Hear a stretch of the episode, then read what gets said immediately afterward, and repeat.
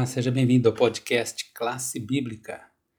Vamos ao nosso assunto de hoje: os primeiros discípulos do Mestre dos Mestres.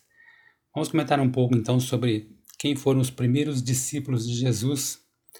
E, por incrível que pareça, não estamos falando aqui de qual dos doze foi o primeiro, mas sim dos pastores. Sim, quando Jesus nasceu, aqueles comuns pastores que cuidavam de, de, rebanhos, né? E da oportunidade que eles tiveram de, através daquela visita dos anjos, que apareceu ali de forma surpreendente para eles, e maravilhados com a notícia, saíram motivados para procurar aquele bebê anunciado.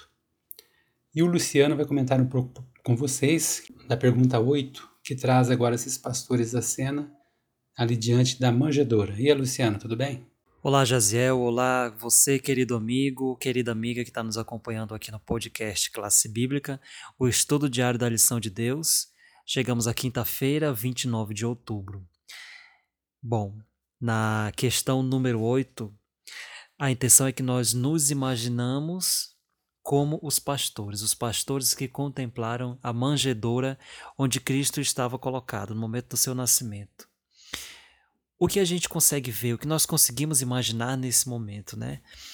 Muito bem, a gente precisa, nesse momento, admirar os primeiros discípulos do Mestre. Então, são eles, né? José, Maria e os pastores. Foram as pessoas, né, os primeiros a contemplar Jesus Cristo após o nascimento.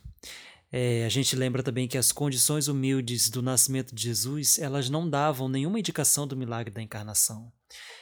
Ao contrário disso, muitos pensavam que Jesus viria como um grande rei, que, que nasceria em berço de ouro e todas aquelas outras coisas que a gente viu que não aconteceu. E isso trouxe um pouco de descontentamento para a maioria das pessoas, né? inclusive para as pessoas que o rejeitaram. É, e na pessoa daquela criança, Deus havia se tornado como uma uma humanidade. Jesus Cristo agora era um ser humano e ele iria viver normalmente como vive cada um de nós, sendo estando sujeito a provações, estando sujeito a condições é, naturais que nós seres humanos estamos, também estamos sujeitos, não é isso? É muito bem.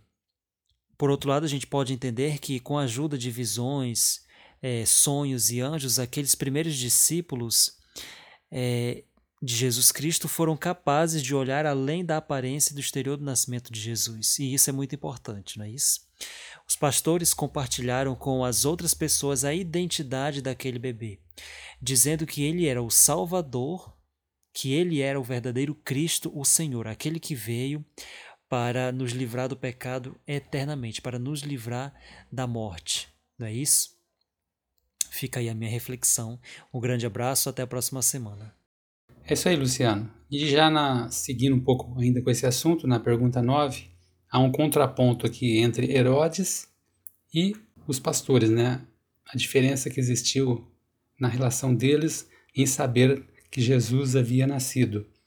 Herodes, é claro, ficou alarmado, enquanto que os magos procuravam adorá-lo. Então a diferença aqui está: um que foi contra e os magos que procuravam adorar o recém-nascido olhando agora do nosso ponto de vista, a fim de compreendermos plenamente é, o propósito, né, posterior ministério do ensino de Jesus, precisamos nos unir a esses primeiros discípulos aqui, esses magos do Oriente, que entenderam que ali estava o Rei do Universo e se prostraram para adorá-lo. E a máxima do dia de hoje é a seguinte: a educação cristã está fundamentada na adoração a Cristo.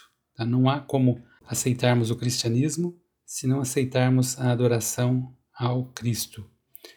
E juntamente com os magos do Oriente, os pastores e anjos, somos chamados também a adorar esse recém-nascido da nossa exposição de hoje e ver nele a realidade do próprio Deus.